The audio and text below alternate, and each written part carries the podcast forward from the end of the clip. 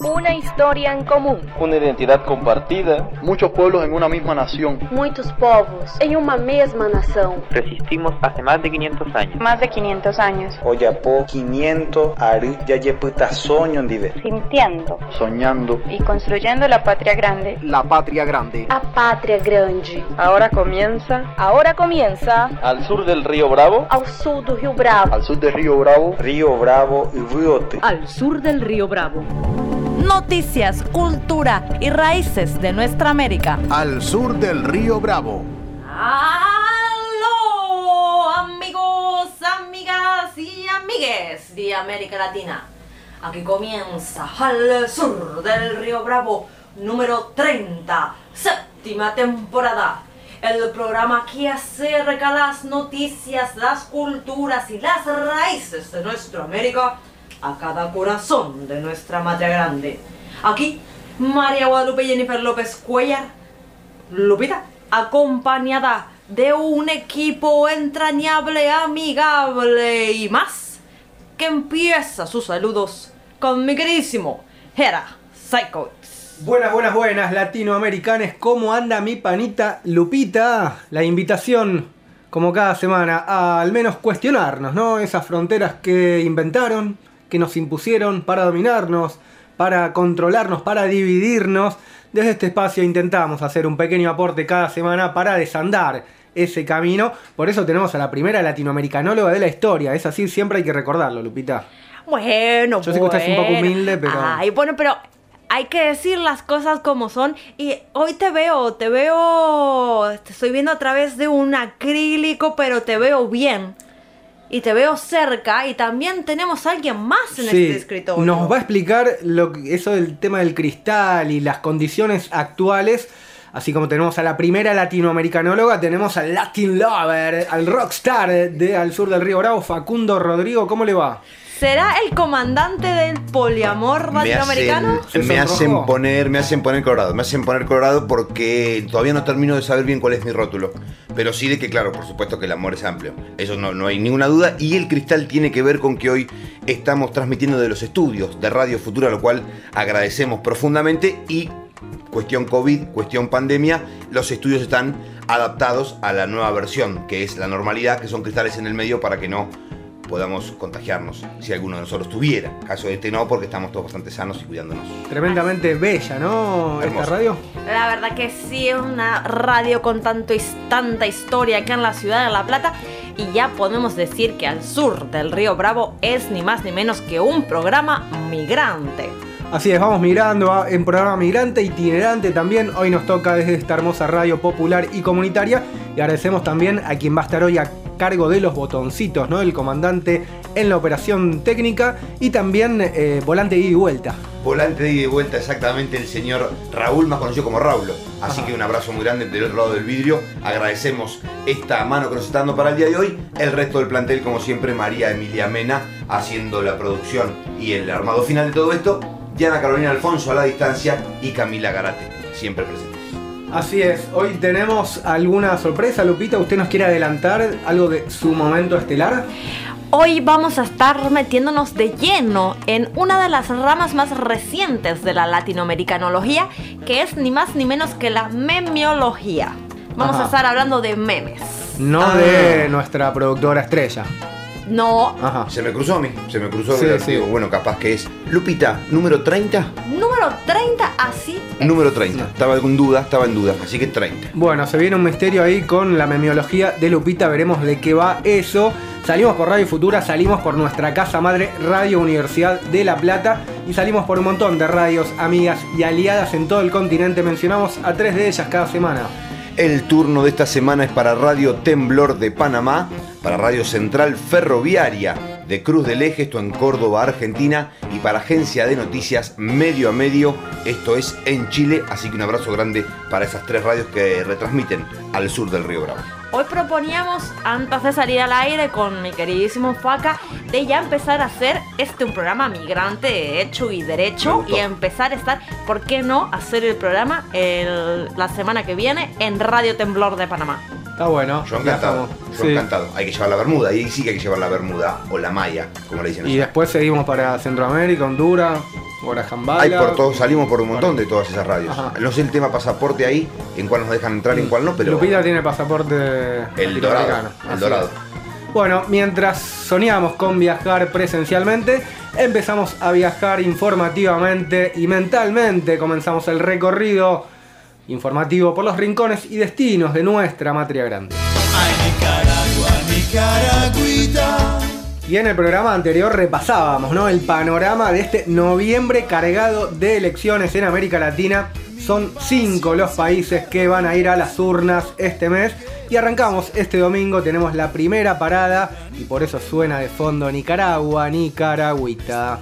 Y podríamos decir que no hay muchísima novedad, ni quizás muchísimo entusiasmo, porque a pesar de haber elecciones presidenciales ni más ni menos en Nicaragua, todo indica que el presidente Daniel Ortega se encamina sin mayores sobresaltos a su quinto mandato, el cuarto consecutivo desde que reasumió en 2007. También se presentan otros cinco candidatos de partidos menores, pero podríamos decir que prácticamente no habrá oposición. La mayoría de las fuerzas opositoras denuncian que las elecciones no son legítimas y llaman a la abstención. Esto tiene que ver con la detención de 37 dirigentes opositores en los últimos meses, entre ellos 7 candidatos presidenciales que obviamente quedaron fuera de carrera. Recuerdo cuando tocamos el tema Nicaragua aquí, la complejidad que tenía el asunto de la realidad que se estaba viviendo allí. Bueno, hoy es esto lo que se está demostrando.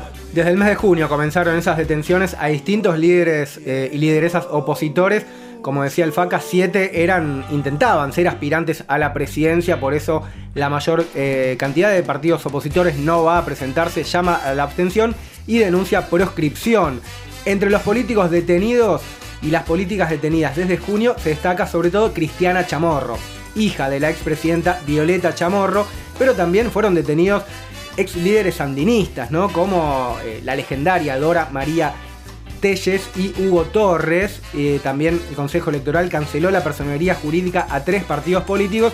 O sea que la avanzada judicial no es solo contra la derecha, sino contra gran parte del arco opositor. Esto no pasó desapercibido a vistas de los ojos internacionales porque otro elemento que juega en estas elecciones es el desconocimiento, ni más ni menos, de algunos organismos internacionales como la OEA y la Unión Europea. Asimismo, esta semana la Comisión Interamericana de Derechos Humanos y la Oficina de la ONU para los Derechos Humanos denunciaron la falta de garantía y libertades en un pronunciamiento conjunto, remarcaron la intensificación de la represión y las afectaciones a los derechos humanos y libertades fundamentales en el marco del proceso electoral. Desconocimiento internacional, al menos de estos organismos, la OEA, la CIDH, también eh, oficinas de la ONU y de la Unión Europea. Después nos vamos a meter en el trasfondo y qué implica y, también las causas ¿no? de todo esto. Pero por lo pronto vamos a escuchar a el señor Joseph Borrell. Él es el alto representante de la Unión Europea para la política exterior, o sea, una especie de canciller de la Unión Europea, que está por estos días haciendo una gira por la región y habló de las elecciones en Nicaragua, dijo que son un fake. Nicaragua unas elecciones que son completamente un fake. Allí no vamos a mandar ninguna misión de observación electoral porque el señor Ortega ya se ha preocupado de encarcelar a todos los contendientes políticos que se presentaban a estas elecciones y no podemos esperar eh, que este proceso arroje un resultado que podamos considerar legítimo, sino todo lo contrario. La situación en Nicaragua es una de las más graves que, que hay en este momento en el continente americano. La Nicaragua, Nicaragua que no tiene otra coloración ideológica más que el de mantenimiento en el poder del dictador. Escuchábamos a Joseph Borrell, que es eh, Facundo Rodrigo.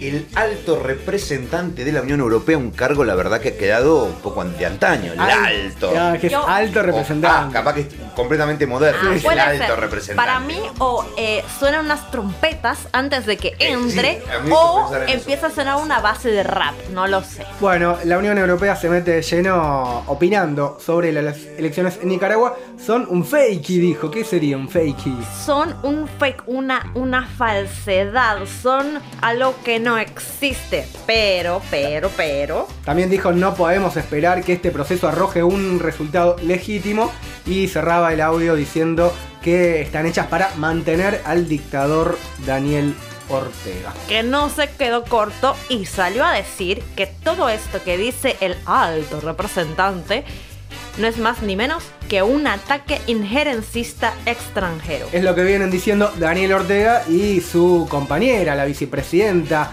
eh, Rosario Murillo, la omnipresente y personaje super muy particular, muy, muy particular. Tuve la posibilidad de estar en Nicaragua y bueno, todo lo que hay alrededor de eh, Rosario Murillo, hay historias de todo tipo y de todo color. ¿eh? Sí, que eh, Ortega la llama la copresidenta, para que tengan una idea del nivel de poder que maneja Rosario Murillo, co-gobernando con Daniel Ortega. Fue precisamente Rosario Murillo la que se refirió a esto de la injerencia extranjera. Además de la continuidad de políticas agresivas en el mundo entero. No queremos, nunca las hemos querido, y menos después de tanta sangre y destrucción, injerencia de extranjeros.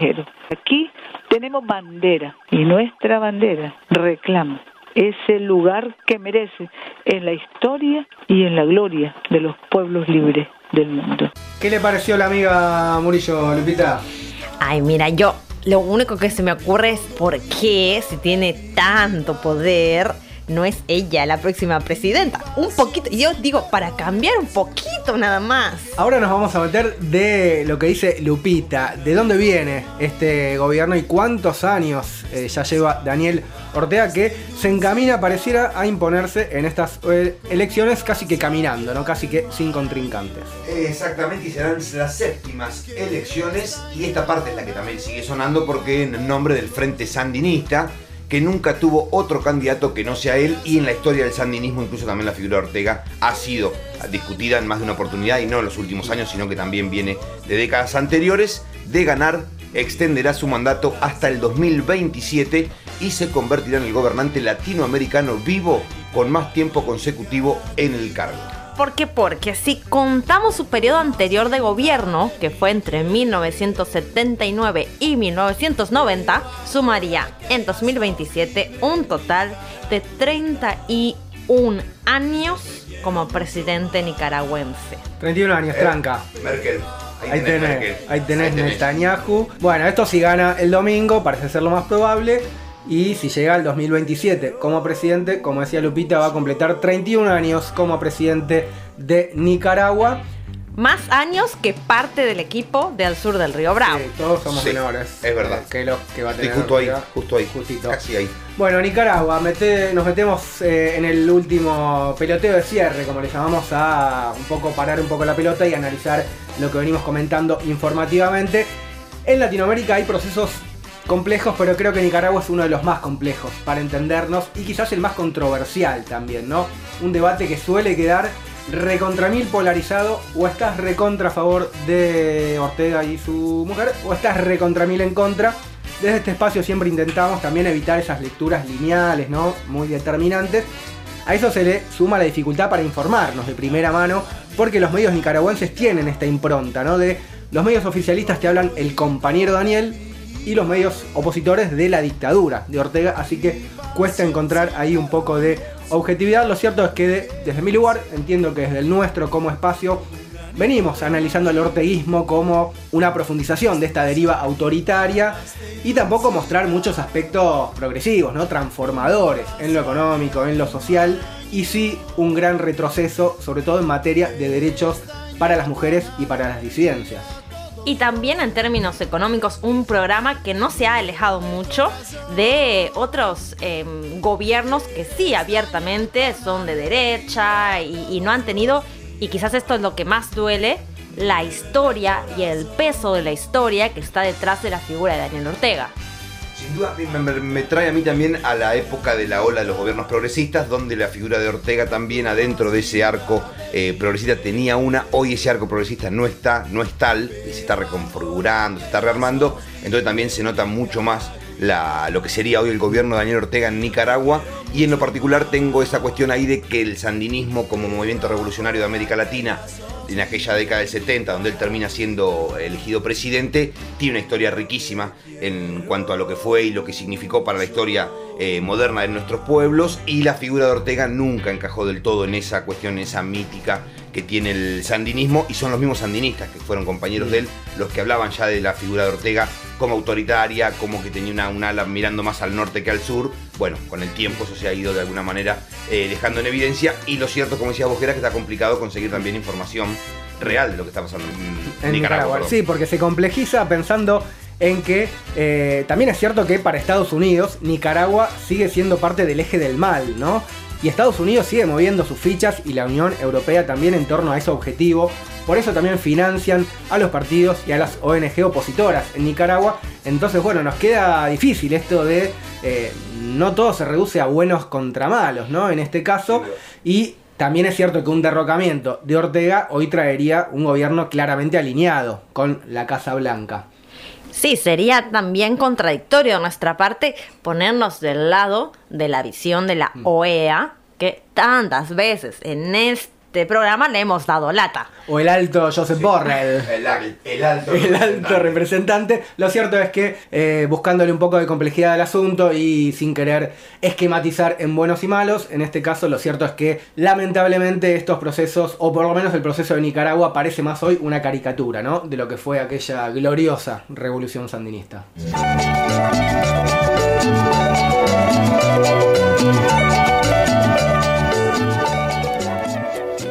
Bueno, bueno, podríamos decir que hacemos borrar y cuenta nueva y nos vamos un poquito más para el sur, hacia ni más ni menos que Perú. Suena por eso de fondo Chicha Libre con la cumbia peruana. Nos vamos a la segunda y última parada de este viaje informativo.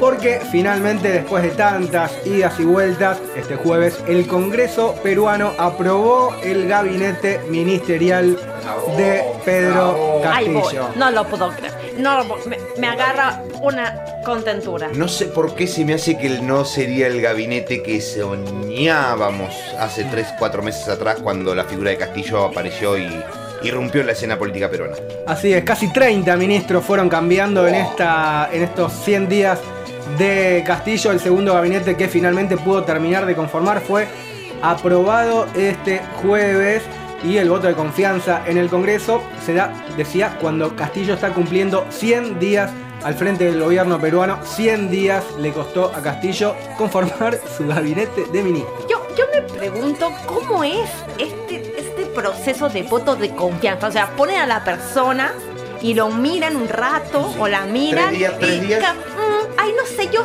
siento que no me da confianza. ¿Cómo, cómo es? Porque la verdad me parece ridículo. Esas son una de las eh, trabas que tiene la democracia peruana con un parlamentismo muy fuerte y donde el Congreso tiene esta posibilidad no solo de vacar, de destituir presidentes, sino también de decir, no, este gabinete no me gusta, cambiarlo, no, este tampoco, cambiarlo, y así hasta que lo aprueban. Por eso pasaron 100 días hasta que Pedro Castillo pudo tener un gabinete votado de confianza por el Congreso. El apoyo que consiguió Castillo es bastante amplio, bastante también ahí hace un poquito de ruido que ya estaremos desmenuzando. Aliados de izquierda en el Congreso y de la oposición de centro y de la derecha moderada. Pero para Castillo esta victoria vino acompañada de la confirmación de la ruptura de la bancada oficialista. De los 37 legisladores del partido de gobierno Perú Libre, 19 lo respaldaron, 16 votaron en contra y hubo dos ausentes, lo cual habla un poco ¿no? del entramado problemático que está teniendo hacia adentro la coalición de gobierno. Muy loco, ¿no? Para aprobar el gabinete en el Congreso votaron de centro, de derecha y no lo votaron casi la mitad de la bancada oficialista. Yo creo que eh, se me viene esta imagen de los eh, platillos chinos en los que están girando, en, eh, haciendo equilibrio seis platos y que se te van empezando a desequilibrar. Entonces vas y levantas uno y luego vas. Porque donde arregló se le rompió y además, bueno, esta ruptura del oficialismo se dio específicamente después de que Castillo decidiera cambiar al anterior jefe de gabinete, Guido Bellido, y designar a Mirta Vázquez, que ella, aquí está el problema, no es de Perú Libre. Esa es uno, ese es uno de los elementos centrales de estos 100 días de gobierno. Por un lado, cómo la derecha le viene poniendo palos en la rueda y por otro lado, esta ruptura del partido de gobierno, del oficialismo y de Perú Libre, en eh, voz de su principal dirigente, Vladimir Cerrón, que en 14 de octubre difundió un comunicado desde Perú Libre denunciando que eh, denunciando el inocultable giro político del gobierno hacia el centro derechismo, así lo denunció Perú Libre, el propio partido que lo llevó a Castillo al gobierno. Como estuvimos mencionando, estos 100 días han estado marcados principalmente por esta dificultad, que era la de conformar el gabinete a partir del permanente boicot de la derecha en el Congreso contra los ministros que podríamos considerar más de izquierda dentro del armado de Castillo. ¿Qué pasó? Castillo cedió a la presión y sacó a varios de ellos como uno que aquí estuvimos mencionando y que nos habíamos puesto bastante contentos cuando escuchamos su nombre, el ex guerrillero Héctor Béjar, quien estuvo como canciller 18 días. Yo ya creo que esto nos da una lección, que es que en este programa no nos podemos poner contentos ni contentas por nada. ya lo dijo Lupita hace un par de programas, bajar el festejo siempre tiene que haber uno que... Uno vigilando, uno vigilando. Pero bueno, todavía no están ahí, van 100 días, falta un montón.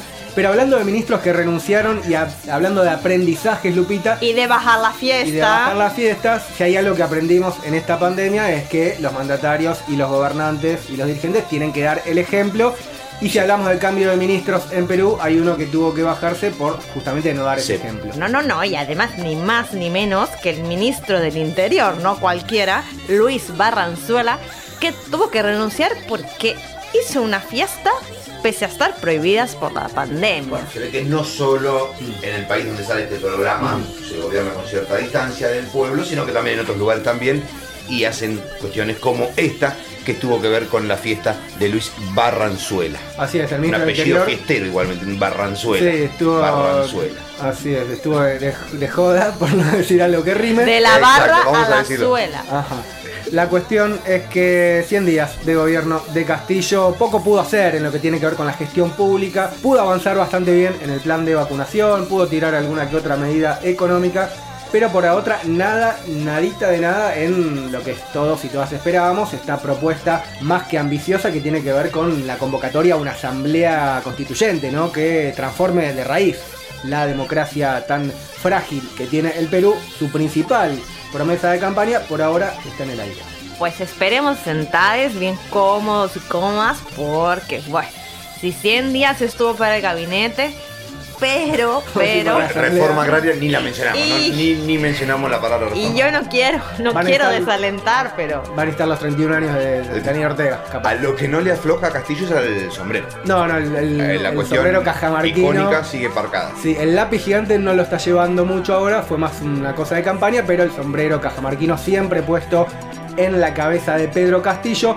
Hablamos mucho nosotros acá a miles de kilómetros de distancia, así que viajemos un poquito, ¿no? Sí, totalmente. Si les parece, escuchamos entonces el análisis desde el lugar de los hechos de Ricardo Jiménez, referente de la articulación Alba Movimientos en Perú, que comparte un poco el balance acerca de estos 100 días de gobierno de Pedro Castillo. Amigos y amigas del programa Al Sur del Río Bravo, les saluda Ricardo Jiménez desde Lima, Perú. Cuando se cumplen 100 días del gobierno del presidente Castillo, que logró a duras penas vencer las resistencias del persistente Perú oligárquico para asumir el cargo tardíamente, excepcionalmente tardíamente, debido a las resistencias institucionales, económicas y militares eh, a su elección.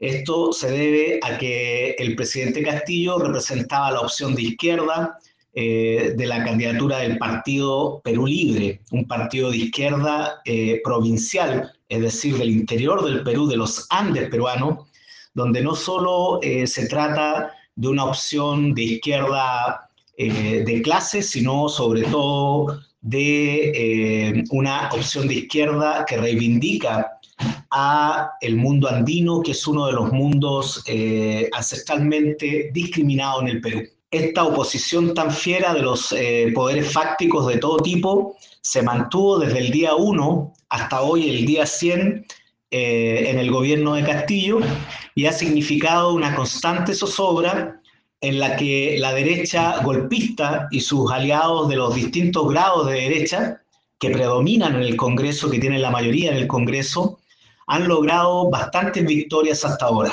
De manera que esa es la situación. Incertidumbre, desconcierto, expectativa, alerta entre una derecha golpista eh, a la ofensiva, con muchos logros a su haber en estos pocos 100 días, y un gobierno eh, que cada vez está más desdibujado eh, y que cada vez encuentra en su mantención como tal el único logro importante, al cual se sacrifican sucesivamente muchos aspectos del gobierno y muchos ministros y también muchas cuestiones programáticas de fondo. Esa es más o menos la situación. Eh, el tiempo, la dimensión tiempo es clave para ver cómo se definirá esta, este compás de espera. Escuchábamos desde Perú a Ricardo Jiménez, referente de la articulación Alba Movimiento en Perú, con un acento chileno, porque eh, allí nació, pero vive hace muchos años en territorio peruano interesantes algunas de las cosas que decía esto de que, bueno, de alguna forma Castillo cedió ante las presiones de la derecha, pero esto no significa ya un rotundo giro a la derecha, como algunos ya están analizando, quizás sí un giro hacia la moderación, y se preguntaba, ¿no? Esto de, bueno, esto es un giro hacia la moderación momentáneo, táctico, o veremos más adelante quizás eh, la postergación indefinida de las reformas estructurales como esto de la Asamblea Constituyente. Creo que es muy temprano, recién van 100 días, así que bueno, todavía hay mucho camino por recorrer. Por lo pronto, quizás lo, lo, que está urgiendo ya en Perú es lograr cierta estabilidad política, que no es solo de Castillo, sino que ya hemos dicho en varios programas que viene de años y años, ya es una inestabilidad estructural específicamente en el poder ejecutivo. Y como decimos acá en Argentina, el dicho de que quien se quemó con leche ve la vaca y llora, en Perú la historia recién también sobrevuela la figura de Ollanta Humala, que hemos escuchado. El fantasma de Humala. Claro, que hemos hablado en más de una oportunidad nosotros también fuera de micrófono acerca de todo eso. Y si bien la característica y la composición de dónde viene Castillo a Humala es otra, de dónde se gestó la cuestión de que lo lleva al poder a Ollanta y lo lleva al poder a Castillo es otra, no deja también de aparecer esa historia de cantidad de promesas y un giro rotundo una vez eh, arriba del, gobierno, vamos a decir, una vez que esté llevando dentro del gobierno. Es temprano, como decía Bojera, hay una apuesta también a que tampoco se podía comprender que todo lo que decía Castillo iba a suceder en los primeros 100 días de gobierno, iba a borrar y arrancar de nuevo con la historia política del Perú. Lo cierto sí es que empiezan a preocupar algunos gestos y habrá que ver cómo se siguen desarrollando eh, las tareas adentro del armado de, político de gobierno. Así es, para quien no lo conoce, Ollanta Humala fue un presidente que llegó con cierta expectativa desde los sectores populares y al toque ya se dio vuelta y eh, después implementó un gobierno netamente neoliberal. Eh, ese es el peligro que ronda alrededor de Pedro Castillo, que como decía Lupita, logra cierto alivio con este voto de confianza, lograr estabilidad política y poder empezar a gobernar ahora sí ya con gabinete. Pero bueno, con un terreno minado, ¿no? Con una derecha que presiona, con una derecha cavernícola que sigue hablando de un gobierno comunista y con ese discurso troglodita y también ahora presionado por izquierda, ¿no? Por una escisión, por una fracción de su propio partido, del propio partido que le llevó al gobierno, que ahora eh, está en contra. Quizás eh, analizando un poco autocríticamente, no sé si pusimos muy alta la vara, si creamos, si nos creamos demasiadas expectativas en cuanto a lo que Castillo podía dar, pero sobre, sobre todo en cuanto a las condiciones objetivas que hay hoy en Perú para un gobierno de transformación, ¿no? Así que bueno, recién van 100 días, no es para dar nada por decretado, pero bueno, tampoco para recontra entusiasmarnos con lo que pasó hasta ahora. Cierto que es una figura carismática y una figura atractiva también en la escena política latinoamericana, la aparición de un maestro rural diciendo no vengo aquí a devolverle a la historia al Perú, por primera vez un presidente no limeño en toda en la historia el bicentenario tenía una mística, una Claro, magia. A caballo, a caballo, Ya. exacto, había una serie de A veces cuestiones. uno necesita creer, ya Sin no duda. seamos tan duros. Pero sí para mí es clave la recomposición de la alianza con Perú Libre, porque la derecha nunca es una aliada, así que ahí Sin está. duda. Y acá cuando decíamos derecha moderada, cierto, porque en Perú sí que está el Fujimorismo, porque es un poder real en la historia del Perú desde hace 40 años, 50 años hasta el día de la fecha. Veremos, veremos cómo sigue esta historia de Perú y también cómo se empieza a posicionar en el escenario latinoamericano. Poco nada, tampoco eh, también ha hecho en el plano internacional, así que todavía carta abierta. Veremos cómo sigue la historia en Perú y en América Latina. Momento musical, ¿no? Momento de rockearla. Debíamos un poco de rock Debíamos rock. Debíamos Bien. rock. Me gusta que lo recuerdes, Gerard. Estamos en deuda y Facundo Ro- Rodrigo nos trae una banda de sus pagos, ¿es así? Una banda de mis pagos, yo soy oriundo de Necochea y esta banda también es oriunda de ese maravilloso pueblo que tiene la República Argentina. ¿Es la banda más famosa de Necochea? O- De musicalmente sí, Musicalmente de sí. delincuentes hubo otra, pero no, no la voy a nombrar, no la No, voy a no. nombrar porque no viene al caso. Musicalmente sí, estamos hablando del Plan de la Mariposa, que en estos días también está llevando adelante un hecho bastante histórico para los que venimos del rock, que es tocar en el mítico Estadio Obras aquí en Argentina, es como una gran apuesta que hacen las bandas y cuando llegan a ese lugar es como un festejo muy grande. Va a ir Así a que estaremos- apoyar, eh, voy a ir a apoyar hasta donde el cuerpo me lo deje y seguramente también esté en el Agape posterior ahí Ajá. que hay alguna juntadita un poco más, más calma, donde no es tanto poco, pero sí, sigamos con la En los alegría. camarines. En los camarines. En los camarines. Suena el rock en el sur del río Bravo, momento de mover la melena, momento de mover las caderas y los hombritos. Sin lugar a dudas, el plan de la mariposa, un mal delito.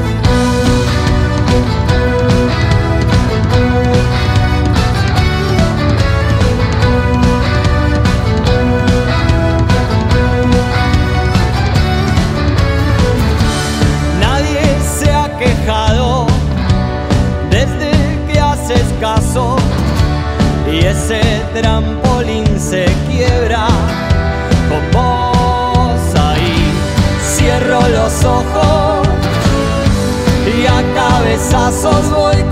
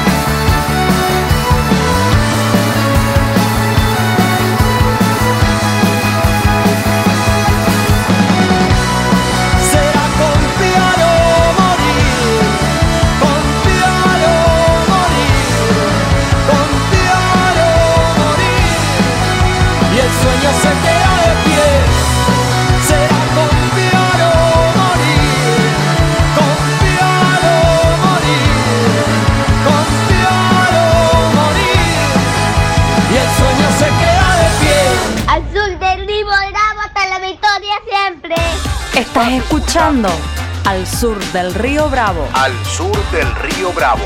Cada uno de nosotros trajo una pala, una pala de enterrador, porque aquí en Mar del Plata está la tumba del Alca. Vamos a decirlo. Alca, Alca, al carajo. Alca, Alca, al carajo. ¿Quién enterró al Alca? Los pueblos de América enterramos al Alca. Tupac Amaru, Tecumumán, Huaycaipuro, Atahualpa. ¡Que vivan los indios de América! Solo unidos podremos derrotar al imperialismo y levantar a nuestros pueblos. La patria será libre o la bandera flameará sobre sus ruinas. Pero más nunca seremos colonia norteamericana. Enterrar al capitalismo para parir el socialismo del siglo XXI.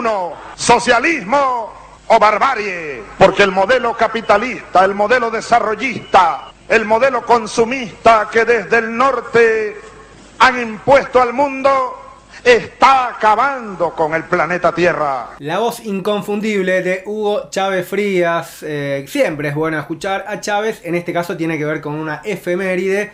Porque hace 16 años se producía ese entierro al Alca, como decía el comandante Alca, Alca, al carajo. Y allí en la ciudad de Mar del Plata, aquí en la Argentina, los pueblos de nuestra América y algunos presidentes como Néstor Kirchner, Lula y Hugo Chávez sobre todo, enterraban este proyecto neocolonial, el área de libre comercio, del área de libre comercio para las Américas que impulsaba Estados Unidos con Mr. Bush. Usted estuvo por ahí tirando... Me tocó participar. Tirando to- algunas piedras, ¿no? No, no, Se no llegué. bien, me tocó la parte de La retaguardia. Sí, me tocó la parte del estadio mundialista donde se hizo Ajá. la contracumbre, que después se le puso cumbre de los pueblos, no sabía bien todavía en el momento cuál era el nombre. Sopló al viento para... Soplamos al viento para que pare el agua en esa mítica, el mítico hecho que hizo Hugo Chávez a partir de una compañía, si no recuerdo, de gabinete de Evo, de- después fue el gobierno de Evo Morales. Estaba Evo todavía no como Todavía- presidente. exacto. Estaba Diego Armando también. Estaba Diego Armando, estaba Emir Kusturica, que Ajá. había viajado en ese tren blanco junto con Miguel Bonazo en ese momento. Ajá. Y no me viste a mí, no me viste a mí. No llegué a ver la Sí, Lupita, Lupita no llegué- pero capaz tenía otro, otro peinado, porque fue hace 16 Era más años. joven, era más una joven. niña, era una niña, Lupita. No, no, Ya estaba recibida de latinoamericanóloga. Estaba, mira, estaba, yo fui a hacer maternal, mi tesis. La tesis. Mi- yo estaba haciendo el trabajo campo de mi tesis. Qué mejor tesis, qué mejor trabajo de Fue campo. un jardín maternal latinoamericanológico también, Lupita. Ya, pero eh, era, a mí me cantaba canciones de cuna el, El mismísimo comandante Fidel, Castro. Así, Así que yo la- ya. Las nanas, ¿cómo es? Ajá,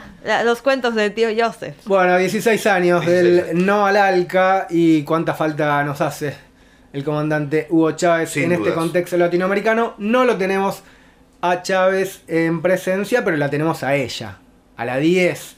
A la primera latinoamericanóloga de la historia llega María Guadalupe Jennifer López. Cuellar. Todo el mundo en el sur del continente y en toda la América Grande la conoce como Lupita, Lupita, ay, Lupita, Lupe, Lupe, Lupe, Lupe, Lupe, ay, Lupita. Hoy, está muy a la orden del día la latinoamericanología. Está que Pin que Pan apareció ya varias veces en el programa y hoy nos vamos a meter de lleno en una de las ramas, podríamos decir, más recientes, que, tienen, que tiene quizás no 16 años, sino un poquito menos, pero que viene con mucha fuerza, que es la memiología. memeología. Así es, y no... Y no estamos No. hablando de nuestra productora. No. y no digo que no se merecería tener ya todo Me una merecería. Exactamente, pero estamos hablando de ni más ni menos que los memes. Ya Esta- parte de la cultura eh, mundial. parte de la cultura mundial, pero ¿por qué es una rama de la latinoamericanología? Porque a pesar de ser un fenómeno mundial, como bien decía aquí mi querido Jera, y de tener orígenes en el norte, el desarrollo que ha tenido en nuestra región, la memiología ha sido particular, especial y la verdad de muchísima calidad.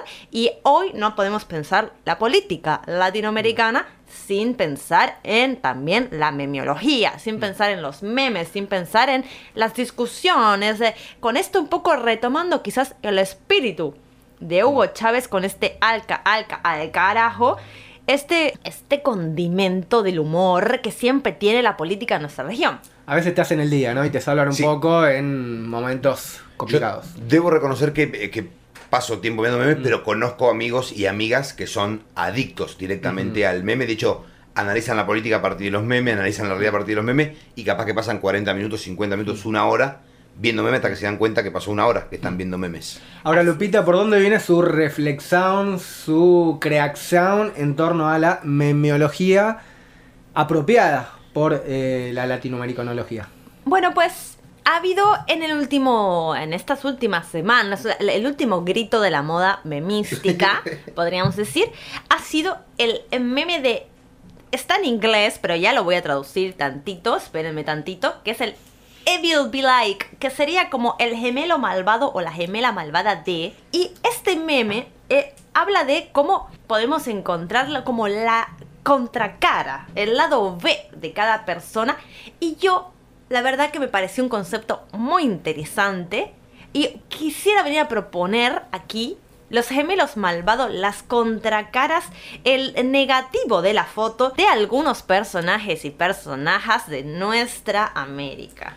Me gustó. Vi el que dice Lupita, este del, del malvado. ¿Se acuerda de alguno? Me acuerdo uno de Gustavo Cerati, Ajá. muy escuchado en Latinoamérica, que decía quiero que me trates mal, en vez de que me trates suavemente. Claro, eh, sería como la contracara. Es la contracara de trátame suavemente, Quiero que me trates mal, era. Y me causó mucha gracia. Muy sencillito, pero me causó Ajá. mucha gracia. Podríamos pensar uno con el ejemplo de Hugo Chávez, a ver, en vez de Alca, el, el evil Hugo Chávez ah, Ay, eh, qué en, el, en complicado el sería. Alca sería Mr. Danger. Alca, Alca, al capataz le digo que sí, Ajá. podría ser uno que se me ocurre Al ahora. sueño americano. Claro. Claro. Ajá. Sí, eh, se me complica, con Chávez se me complica porque tiene muchos muy picantes. Sí, pero bueno. Mr. eh, Lu- es peligro, que lo contrario sería Ah. paz eh, o, o calma. Claro. Sí, no, Mr. Calma. hue- en vez de huele a azufre. Claro. mm, Huele a Huele a- rosas. Huele a rosas. Claro, Mr. exactamente. Mr. Calma Mr. huele a Calma. rosas. Ahí va. Bueno, pero Lupita, nos vamos a la actualidad de los líderes latinoamericanos y sus. ¿Cómo sería? Sus. Sus, sus, sus gemelos, sus, sus gemelos malvados, sus negativos, sus contracaras, vamos a decirlo para decirlo así en, en nue- en criollo, pues. ¿En quiénes pensó? Por ejemplo, el Evil Piñera sería, voy a sacar el estado de excepción y voy a devolverle las tierras al pueblo mapuche, pido perdón en nombre del Estado chileno. Imposible pensar, eh, pero bueno, es el gemelo. Ese, pues. claro. Es el gemelo malvado. Ajá. El gemelo malvado de Alberto Fernández diría, los argentinos vinimos de una construcción elitista y eurocéntrica construida hacia finales del siglo XIX. Una mirada más decolonial. Claro, como... Esto haciendo mención a, la de Claro. los barcos. Sí, Exacto. los famosos barcos, de la selva y demás. Bueno, de, nos vamos a otro líder. eh, Este me interesa, me parece. no a sé ver. si tiene algo de Bolsonaro, que es quizás hoy el personaje más controversial de la región. Bueno, pues el gemelo malvado de Bolsonaro diría, cuídense mucho, amigues. El coronavirus es una enfermedad muy seria, es una gripe sota. Por favor, pónganse bien el barbijo y vivamos en paz. Es más, voy a iniciar un trueque de armas por árboles en el Amazonas. Imagínese si Bolsonaro hubiera tenido ese perfil y hubiera dicho eso. Yo que- quiero mucho al gemelo malvado Bolsonaro, digamos. La verdad que sí. ¿Algún otro? ¿Alguna otra? Hoy, hoy más temprano hablábamos, hablábamos del Perú y yo me imaginaba cuál sería la gemela malvada de Keiko Fujimori, ¿no? Imagínense a Keiko Fujimori parándose enfrente de la televisión, públicamente en sus redes diciendo, mi padre es lo peor que le pasó al Perú y algo de comunismo no nos vendría mal.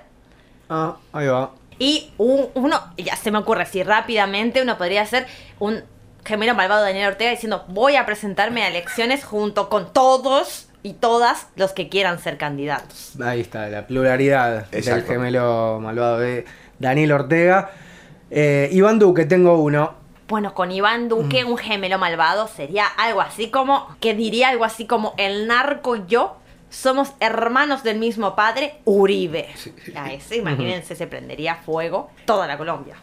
De Ecuador también estuvimos hablando a principio de año y de la sorpresa que nos llevamos. Ajá. Algo tiene que ver con el presidente actual del Ecuador, Lupita. La contracara de Lazo sería, imagínense ahí Lazo, el banquero que tiene cuentas offshore por todos lados, que hizo supuestamente con el sudor de su frente, diciendo, voy a donar toda la fortuna que hice con negociados turbios a los sectores empobrecidos. Sonó convincente. El hermano malvado buenito. Claro, en realidad aquí los, los malvados Son serían tan malos, buenitos. son tan malos que se invierte porque menos por menos es más. Exactamente. O un, un gemelo malvado de Bukele, por ejemplo, yéndonos más para Centroamérica. La juventud. Podría decir, el Bitcoin es una moneda de alta especulación financiera que afecta especialmente a quienes menos capital tienen.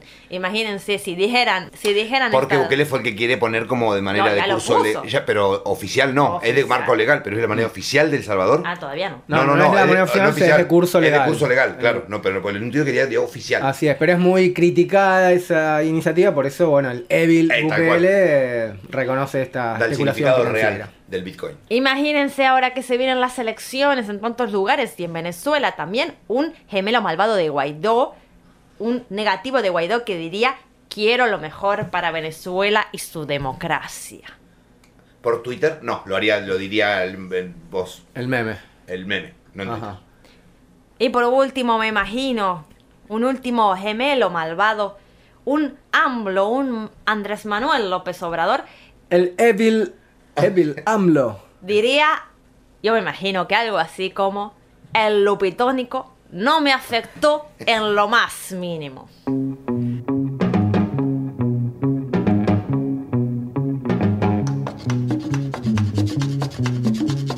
Un, dos, tres, ritmo. Un, dos, tres, ritmo. Un, dos, tres, ritmo.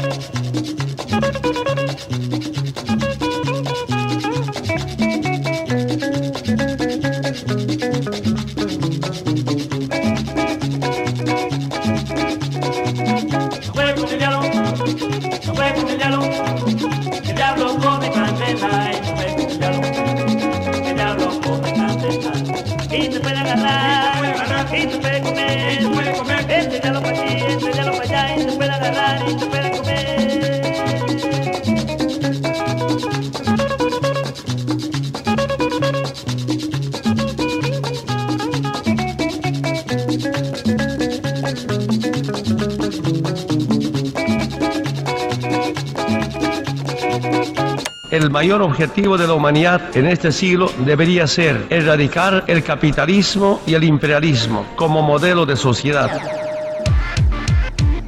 Estás escuchando Al Sur del Río Bravo.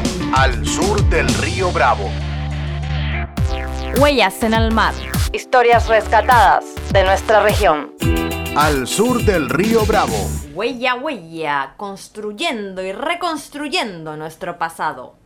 Comienza el rescate histórico con Camila Garate. Hola, hola, el Sures. Aquí un nuevo rescate histórico. Mientras escuchamos los tambores de la decimosexta llamada de Candombe en la ciudad de La Plata, en Argentina, vamos a hablar un poco de una de las personalidades afrodescendientes más importantes de nuestra historia. Hablo de María Remedios del Valle, mujer que nació en Buenos Aires en 1766, aunque no se sabe exactamente la fecha. Como dije, de origen afrodescendiente y por lo tanto parte de los sectores populares y relegados de la colonia. Pero esta no es la historia de una víctima sumisa, sino de una resistencia. Remedios tenía motivos más que suficientes para desear la independencia. Por ello, fue una de las tantas mujeres que participaron en las guerras para expulsar a los realistas. Más específicamente, formó parte, junto con su marido e hijos, del Ejército del Norte, el que estaba al mando de Manuel Belgrano. Era parte de las llamadas Niñas de Ayauma, porque al parecer eran simples niñas, pero que ya eran lo suficientemente grandes para casarse, parir y entrar al campo de batalla para curar heridos y salvar a algunos otros. Otra forma de infantilización para nada nueva en la historia de las mujeres.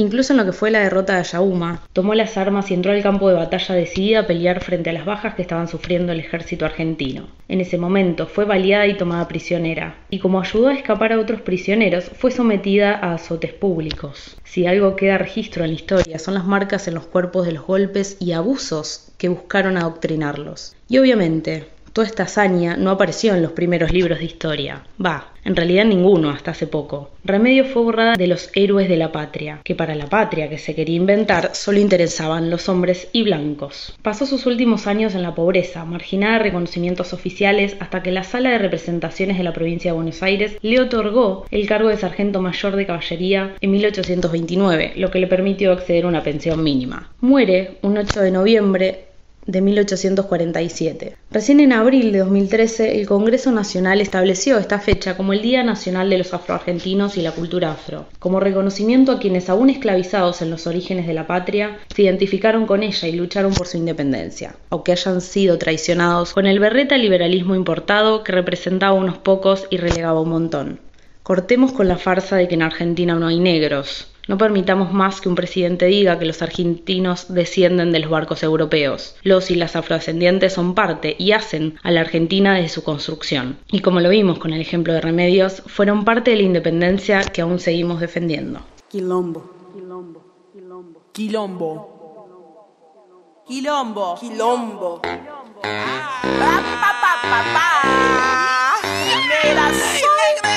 Negresó. Negresomos.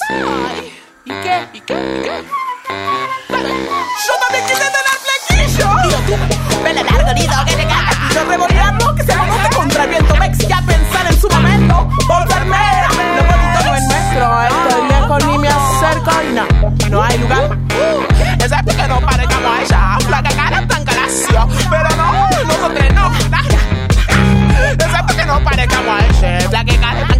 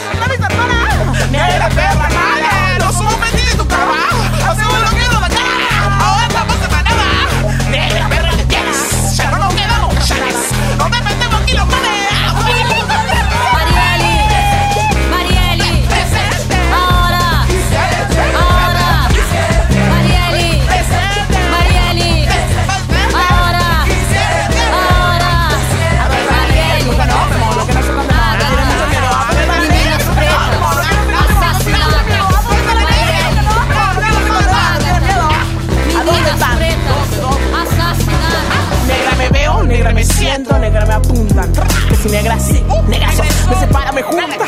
Me busqué en tu revista, no me encontré en tus videos. En negra sí me miré al espejo y sé con fuerza no caeré en tu juego. Morocha me grita, mulata me quieren, pero negra somos, no es lo que prefieren. Tan solo mirarme yo concluí que no soy de aquí, no de qué país. Aunque sea así, tampoco lo puedo decir, es lógico que ves en mí. Tenemos nombre, lo andáis, la Z, chilene. Milonga negra, cruzas la noche, océanos, mis venas. Suerte negra, sigue mi coraje, mi pulsar amante pasional, tanguera, que más hizo orgullosa negra.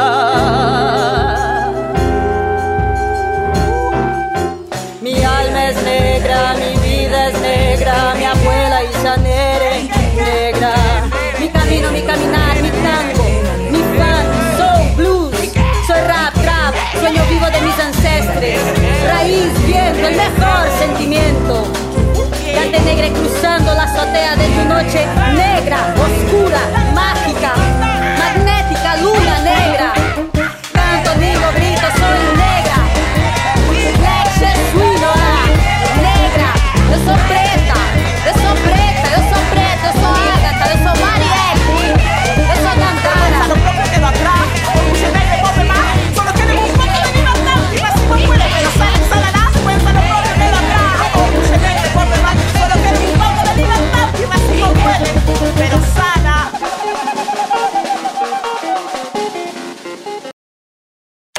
Estamos enfrentando una triple dominación, como le llamamos nosotros siempre, que es el capitalismo, el patriarcado y el racismo. Nosotras las mujeres llevamos esa triple lucha y quisiéramos que también los hombres la llevaran, ¿verdad? Para ir desmontando todas las formas de opresión.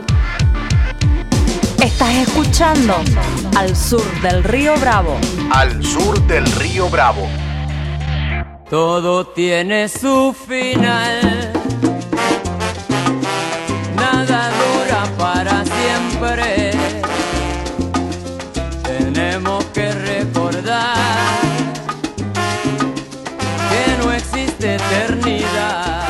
Todo, tiene su final. Los vamos como siempre, tirando unos pasos de salsa, bailando, poniéndole onda al radialismo latinoamericano y saludando a la gente querida. Porque si algo ha llegado a su final es la carrera de nuestro querido Lucio García Olmo, que ya es un periodista profesional titulado hecho y derecho. Un abrazo a quien estuvo acompañándonos varios años, a quien hemos calificado como el guachín, el botija, el chamo, el pelao o el cabro chico. Ya Un creció un poquito más y ahora tiene su título, así que ya estaremos brindando personalmente con el querido Lucio. Abrazo, abrazo enorme para, para el gran Lucio. Ahora, un profesional de la comunicación. Un Agra- señor del periodismo. Señor. Agradecemos también a quien maneja los hilos de todo esto, a nuestra capitana del espacio radioeléctrico, la productora María Emilia Mena, más conocida como Meme o Meme. Y también saludamos acá al A Raúl que comandante de los además, botones.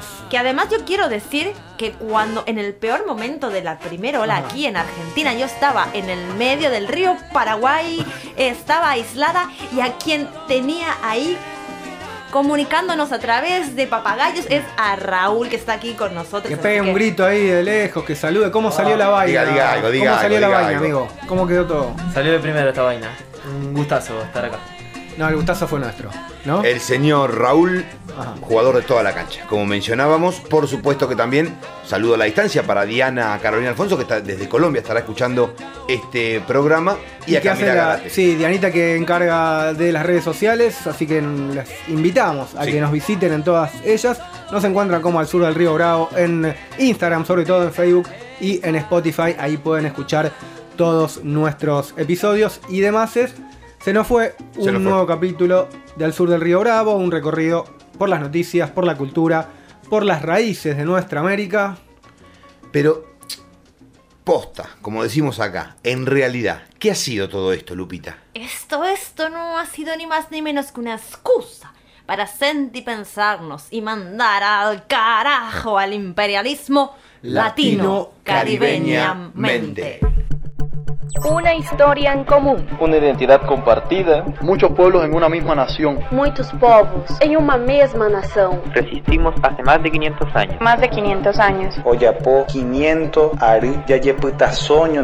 Sintiendo Soñando. y construyendo la patria grande. La patria grande. A pátria grande. Esto fue. Esto fue. Al sur del río Bravo. Ao sul do Rio Bravo. Al sur del río Bravo. Río Bravo y. Al sur del Río Bravo. Noticias, cultura y raíces de nuestra América. Al sur del río Bravo.